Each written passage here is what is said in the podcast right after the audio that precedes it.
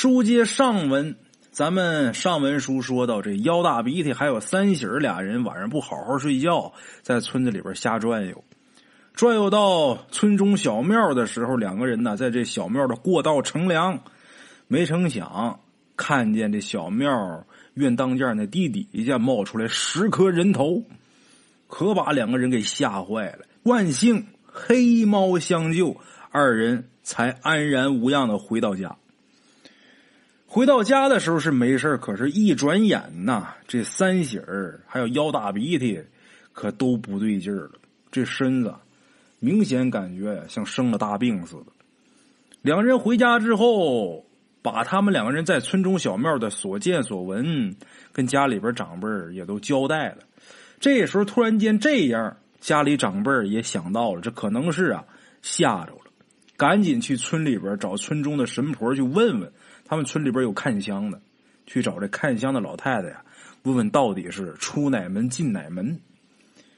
这腰大鼻涕他娘赶紧是跑到这神婆老太太家。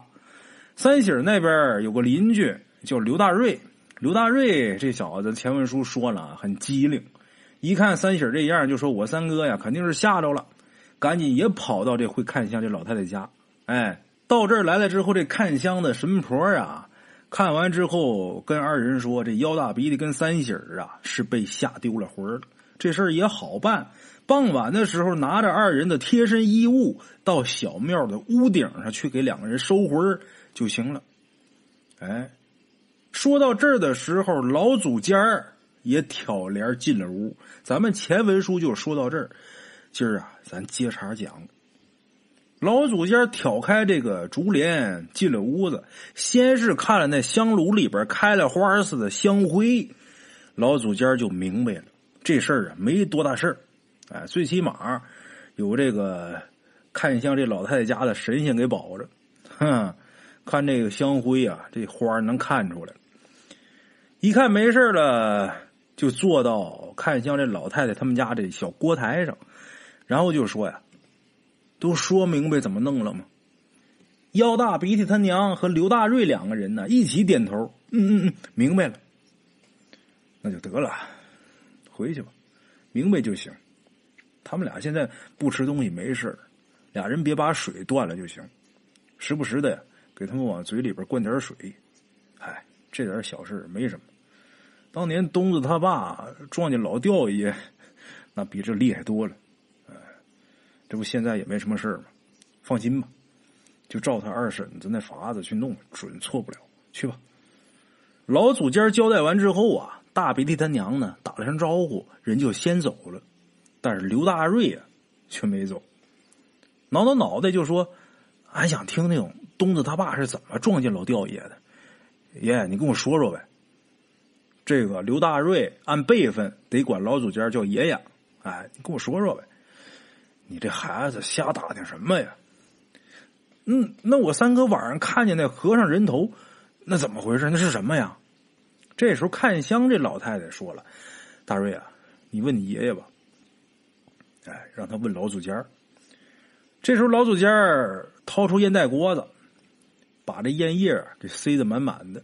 那刘大瑞多尖呐，那沾上毛就是猴啊，猴精猴精的。一看老祖家这烟袋锅塞满了，他这边啊洋火就拿出来，呲啦一下就给划着了。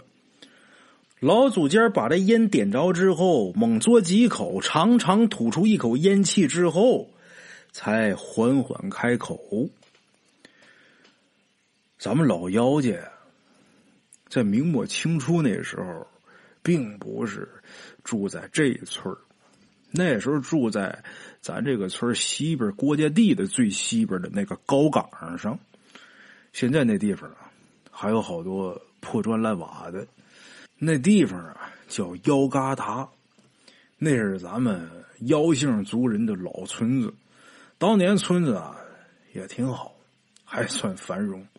北有大河，南有广袤的土地，村里人呢过得也是逍遥快活。可是世道变了。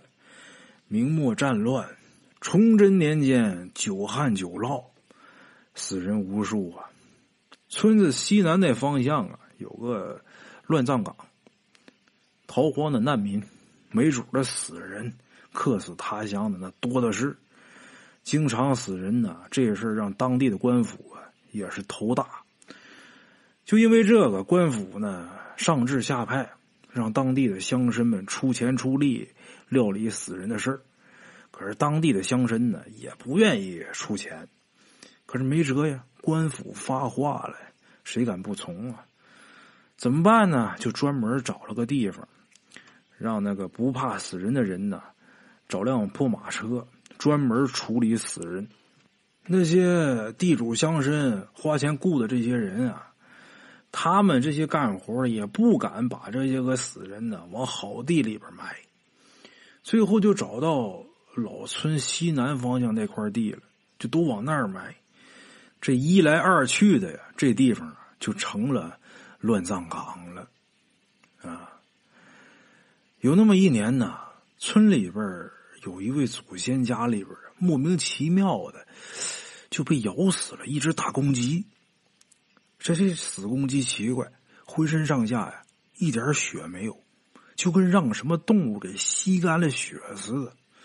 后来村里边家家户户的陆续的就都出现这种情况，不是死了鸡就是死了狗。一直到有一位村民有一天晚上闹肚子。出门方便的时候，那天是大标月亮，借着月光正好碰见自己家老母鸡呀，也不知道被一个什么东西双手给掐着。这东西啊，长得跟四五岁小孩那身领差不多大小，这玩意儿掐着那只鸡呀，好像是在咬着，又好像是在吸着。那东西通体暗红色。也看不清相貌。第二天呢，这事儿，呃，整个村都传遍了，大伙耳朵里都灌满了。这下村里就炸开锅了。这些村民正不知所措的时候啊，村里呀也是赶巧来了一位游方的和尚。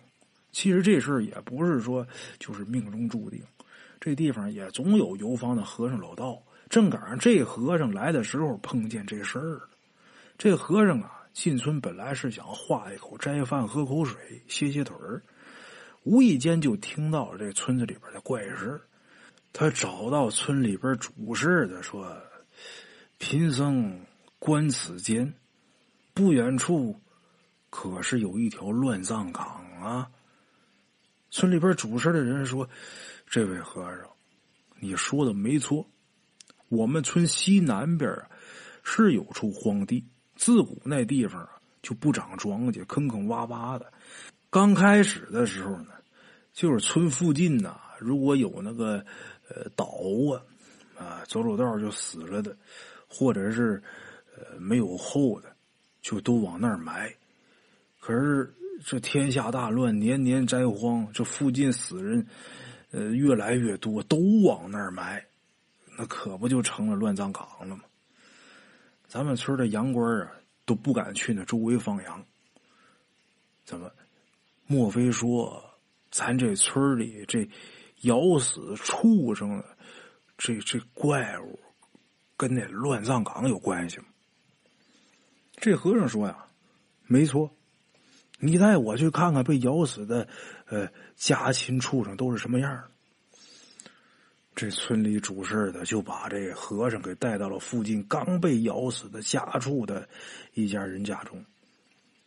这和尚看完以后，冥想片刻，说：“呀，此怪必是《搜神记》当中所提到的红孩妖。哎，此类妖物啊，须是待产妇女、一尸两命之人，无人祭拜，客死他乡。”还要死于特别的日子时辰，还得葬于特殊的地段，他才能成妖。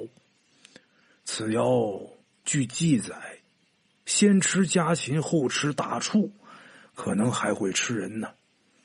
到那时候啊，就不得了了。村中主事的一听，这可怎么办呢？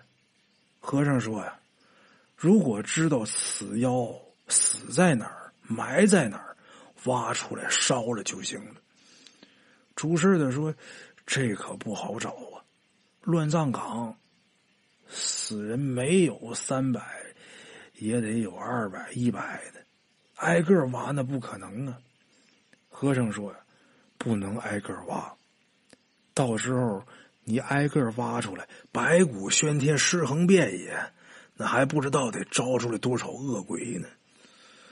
我看这样吧，你们村民今天晚上不要出来。”我去会会这个红孩妖。说完主事的一五一十，把这些事通知村民。在一位村民的带领下，这和尚就去了那处乱葬岗。那天晚上很快就过去了。第二天一大早，主事的不放心，带着好几个村民去了乱葬岗。刚出村，就看见那和尚。大老远呢，步履蹒跚的往村子方向走过来。大伙上前搀着和尚，回到村里休息片刻之后，和尚跟主事的说：“呀，主事啊，你们暂且没事其中的缘由呢，你们也不必多问。不过这地方离乱葬岗啊太近。如果说以后……”再出什么事的话，第一个殃及的，就是你们村的。以贫僧看啊，你们不如搬离此处，另找个地方落户吧。主事把这件事跟各个村民说，说完之后，大家伙商量，村民们也是被这个妖物啊给吓得不轻。也都怕这个妖物回来再害人，也一致同意这个建议，搬离这个地方。后来呀，在大多数村民的决定下，这才搬进了咱们现在住的这个村子。啊，先人们说呀，和尚打那之后也没走，就定居在这个村子里。后来大家伙给凑钱，给捐赠，给施舍，建下了咱们村里边现在这座小庙。自打这小庙建成以后啊，咱们村子一直是风调雨顺。也有村里边的大户平常施舍供奉，还有那虔诚的信徒啊，把家里边祖传的宝贝供奉给了庙中的菩萨。一晃过了很多年，日积月累的，呃，这就是一份不小的财富啊。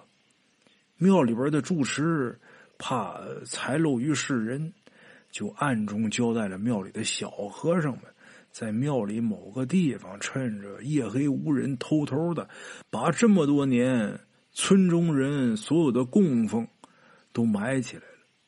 可这庙中埋宝之事啊！村里大部分人都知道，更有甚者传言呢，说庙里边有大宝藏。哎呀，清朝就这么过来了。自打进了民国以后，这世道又一乱，就有好多人打起这小庙里边宝藏的主意。可是啊，那些都是小偷小摸的，也被村民呃给及时制止了，也没有呃从哪这庙里边拿走什么东西。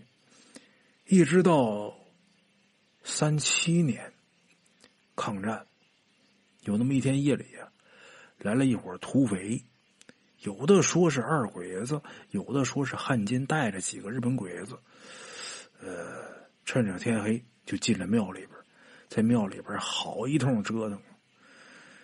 平时小偷小摸的村民敢管，但是他们手里边有枪啊，这些老百姓啊也不敢怎么样。大伙都不敢出门啊。等第二天，有那胆儿大的，呃，进这个庙里边一看，傻眼了。怎么的？庙里那些和尚啊，那一天晚上都被杀光了。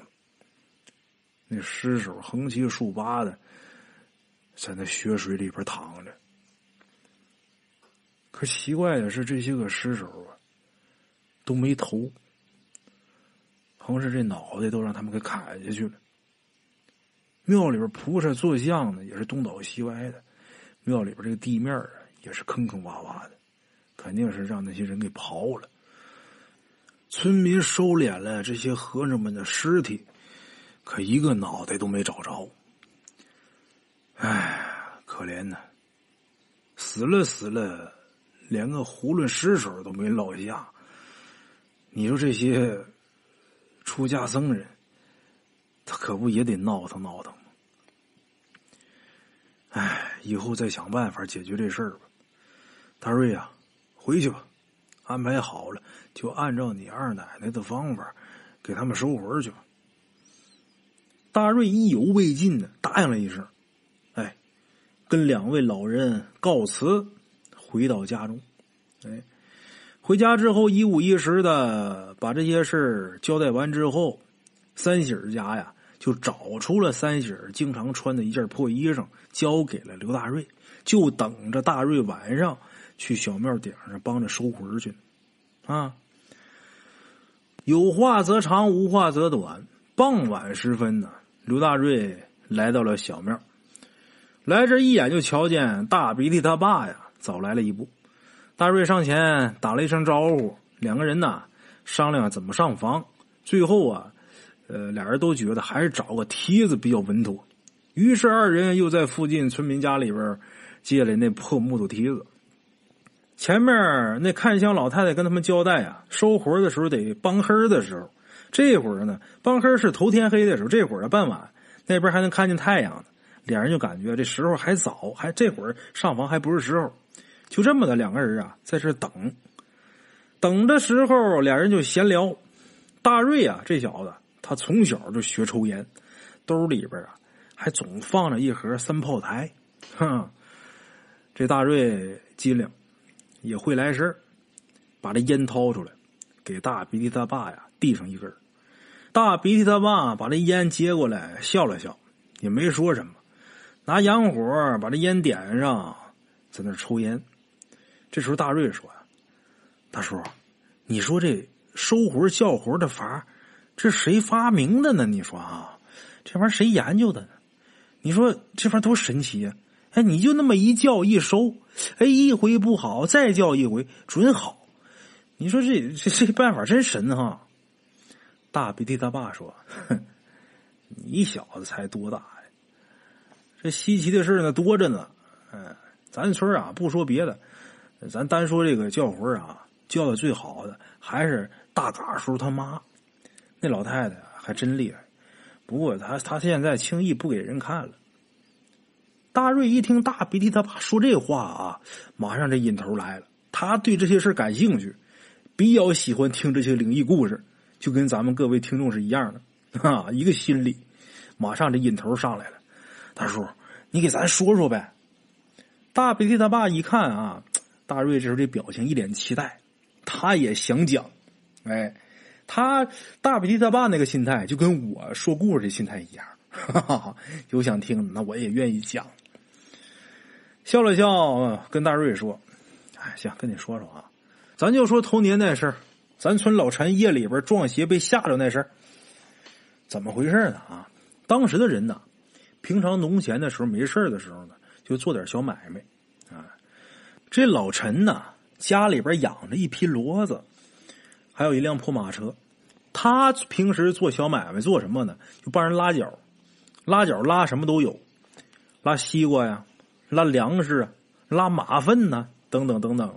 那位说好嘛，那粮食跟西瓜跟大粪都用一个车拉，那能行吗？过去还真是那样啊。拉完粪之后，大不了洗个车。哎，弄点水，跟那车冲冲，冲干净。该拉粮食拉粮食，该拉西瓜拉西瓜。有那么一回吧，这个高头乡的，呃，这个老陈家的一位亲戚，让人捎信儿的说让老陈得空啊，给送一趟马粪。那时候那粪呢，可是稀缺货，你种地、种庄稼、种菜，你都得用。那时候没有化肥，哎，这个大粪这是有机肥呀，在自己家地里边撒点大粪。别人家没没上粪，你们家地里边上粪了，那你们家这庄稼长得肯定比别人家那庄稼壮实，肯定得多得粮。不管是马粪也好，羊粪、鸡粪呐，还是人的那都行，那都是好东西。哎，咱们给咱提供故事这位鬼友啊，他家里边自己家那小菜园里边，就现在啊，他为了吃一口纯绿色的蔬菜，不上化肥的，每年他还四处去找牛粪、羊粪什么的呢。弄回来之后啊，再拿这个塑料布给它一盖，捂那么一两个月啊，等这个粪发酵一下，然后再把这个撒在地里边，那绝对是最好的有机肥料。这个经历啊，我也有过。常听我故事的老铁都知道，我们家小的时候养过牛，养过羊。养羊那时候多的时候都两百来个，少的时候还得一百多呢。你说有的冬天的时候不能出去放的时候，在家做巢喂的时候，那一年这一冬天的时候攒那些羊粪。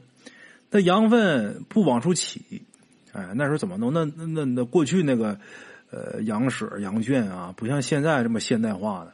过去那就是四面是红砖砌的，有一大门，那地面铺的也是红砖。铺红砖，冬天的时候的地凉啊。就这个羊粪，它在这这这这这拉完之后，左一层右一层一点点攒，就攒特别厚，攒特别厚。这羊在上面把这粪踩的特别实，这玩意儿它隔凉，哎。然后等到开春的时候，一开化了，你得开始起羊粪了。因为夏天的时候，这个羊屎要是不干净，还是羊容易生病。那都那么厚，得有一尺来厚，我记得很清楚。然后拿镐头一块一块往下刨，因为羊给踩的都特别实诚，一块一块往下刨，这整个羊圈的粪呢，全都给全都得给起出去，起出去堆到大门口，或者堆到哪房房后那那空地上。到时候等到呃上地的时候，呃，咱们这边五一前后种地嘛，种地之前把这粪呢给它撒到这个地里边，到时候再做垄啊，再种粮食，那粮食长得是真壮。那一堆粪很奇怪啊，我小时候不明白怎么回事，就把这粪堆的堆到一堆，那粪是热乎的，还往上冒气儿。后来大了之后知道啊，那是发酵的，啊，它是发酵的那么的一个反应。这个呃，说说就跑题啊。书归正传，老陈他们家一个亲戚托他给拉一车粪啊，他自己家里边养牲口，那肯定是少不了这牲口的粪便了。老陈就装了一车给送到高头乡去了。送去之后啊，他这个亲戚啊挺高兴啊，到了亲戚家，亲戚百般感谢。过去那都是白给的这些东西啊，像现在这你想弄车粪，你得花钱买。过去那年头人也实在啊。就白给，还他给你送来，那亲戚肯定是高兴啊，好好谢谢吧，给预备饭菜，安排一桌子酒饭。酒过三巡，菜过五味，吃的也不能是什么特别好的东西，但是酒啊还是真有劲儿。自己家酿的酒，那度数啊都挺高的，高度的散白，喝完之后晕晕乎乎的，喝的时候挺辣的，喝完之后晕乎乎的，还挺得劲儿。可是喝完酒，马上上这车往家赶。坐上车之后，在屋里的时候啊，还没觉着怎么样。出来的时候也没事在车上这马车它颠蹬，这一颠蹬，再让风这一吹，小风这一扫，这酒劲儿可就顶上来了，啊，可就不是晕晕乎乎，就迷糊了。老陈那会儿还年轻，几杯酒下肚，晕晕乎乎的，那别提多美了。出门呢也没带马灯，啊，本来想着天黑之前能到家，但是这酒喝的时间长了，就这么的晃晃悠悠的往家走，天也黑了。那时候没有公路啊，都是土道啊。这土路周围啊又是草又是树的，小风一吹，这酒劲儿一上来，这老陈呢，他倒也不担心啊。老话讲啊，这老马识途，这大牲口啊，他有种天性。就是他经常走的道，他认识，他摸黑都能回到家去。老陈这酒劲儿上来，迷迷瞪瞪的，就躺在这个马车这这这车斗里边就睡着了。也不知道过了多长时间，就听见一声马嘶，啊，这马叫一声，他感觉这马车呀很颠蹬。老陈迷迷糊糊的给颠弄醒了，睁开眼睛四下一打量，看清楚了啊。这酒可就给吓醒一半了，怎么的呢？这骡子也不知道是走错道了还是怎么的，把老陈呢给拉到一处荒坟地里边去了。哎，这时候这季节呢，夏秋时节，这天不是太黑，隐约能看见这四周啊，都是长满荒草的坟头，一个挨着一个，周遭都是马车碾压的这个痕迹。怎么回事？这应该是刚才他在睡着的时候，这马围着这些个坟绕了好一会儿的，应该是。老陈一看清楚这个，吓得急忙把身子坐直，手攥着这缰绳，叫叫喊两声，这是赶马的口令。这骡子一听自己的主人下令了啊，顿时振奋不少。这四个蹄儿啊，紧倒腾，小步往前直冲。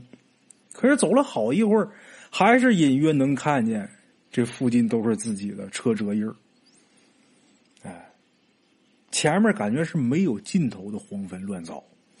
这时候朦朦胧胧的还起了一层薄雾，这可坏了。老陈心想，这不是给我戴眼罩呢吗？什么是戴眼罩？鬼遮眼，这不是碰见鬼遮眼了吧？老陈这时候慌了，但是不可能就在这挺着呀，驾着马车笔直的朝着一个方向走。这时候天上这星星啊也模糊了，四周呢显得越来越黑。这骡子情况也不对了，感觉这骡子要惊。这要是骡子惊了，可坏了！四处这么一乱窜，万一说压在哪个坟头上，这车要翻了，那可不就出事了吗？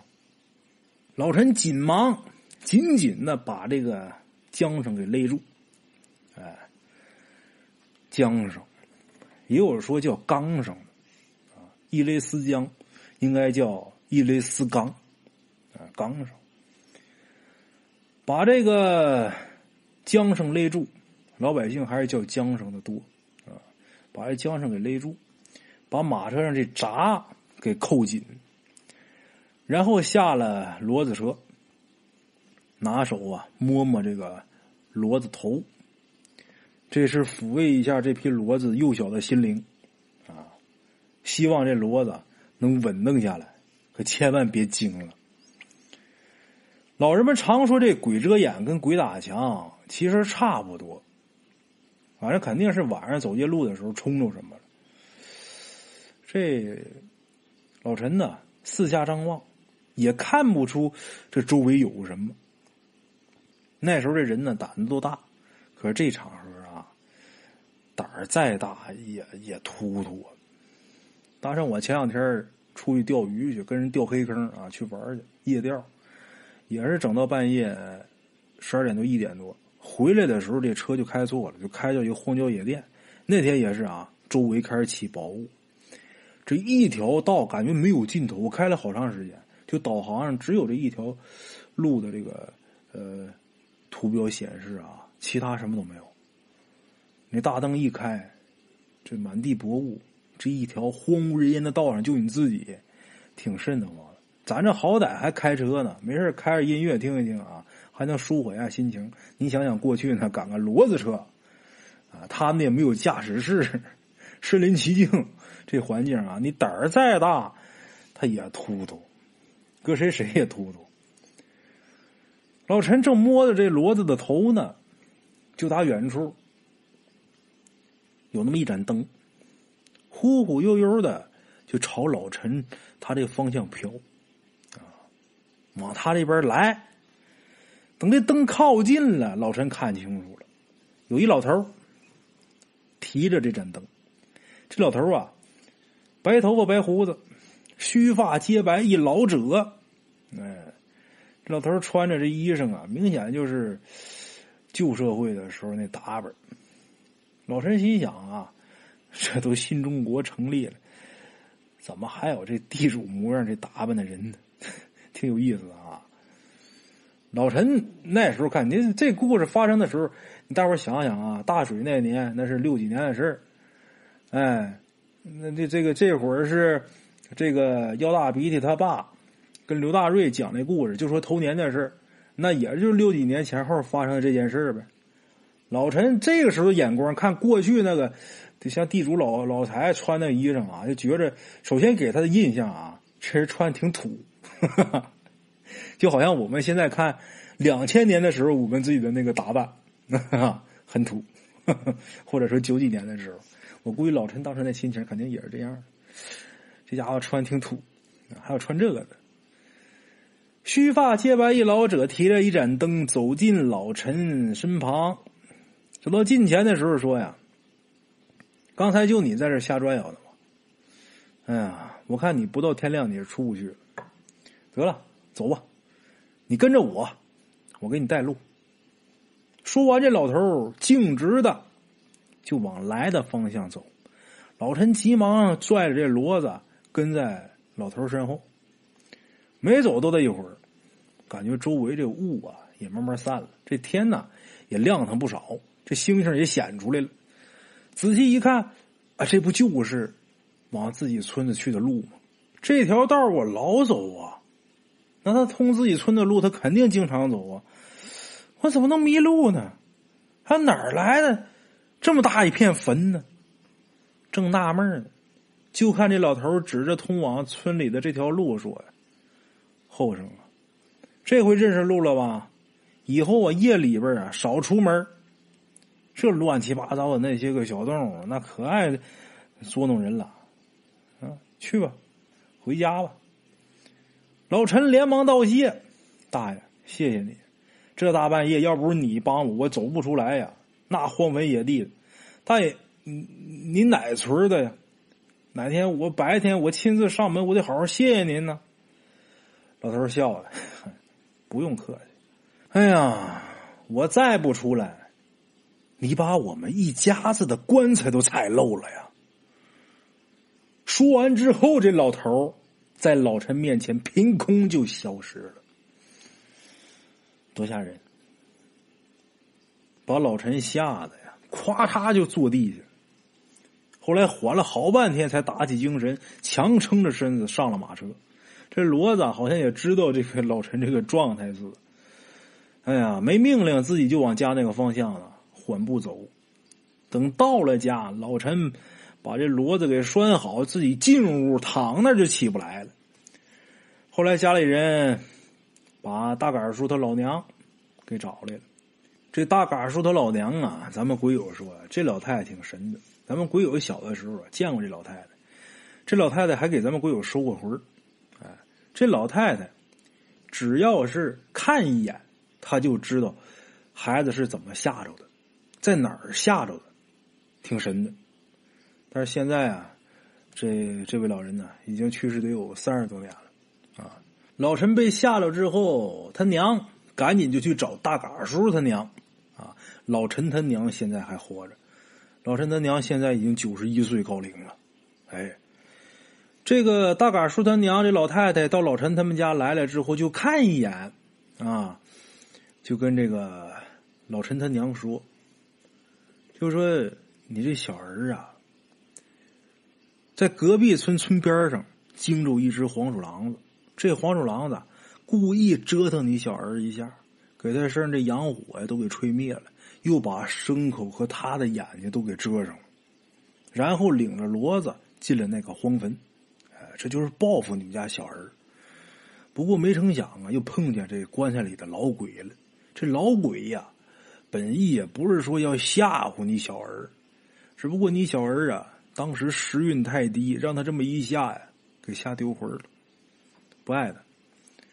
正午时分，啊，在这个村西口，大声叫你们家小儿三遍来家里吃饭，连叫三天就行了。可是这一下可不善呢，你们家小儿啊，得在家躺几天。哎，就这么的，老陈他娘就按照这老太太的方法，一连叫了三天，还真就精神了。老陈后来呢，大病一场啊，这病好了之后呢，也没落什么病根啊，也没事这就是腰大鼻涕他爸在这庙这儿，呃，给这个大瑞讲的。他俩在这儿等这个日头落山呢，哎，在这儿等日头落山这个期间，腰大鼻涕他爸给大瑞说的这么一个事儿，哎，就他们村头年发生的这么一件事儿，哎，这事儿说完，姚大鼻涕他爸一看这天也差不多了，就这么的，就跟大瑞俩人呐上了梯子，干嘛呢？给三喜儿和腰大鼻涕收魂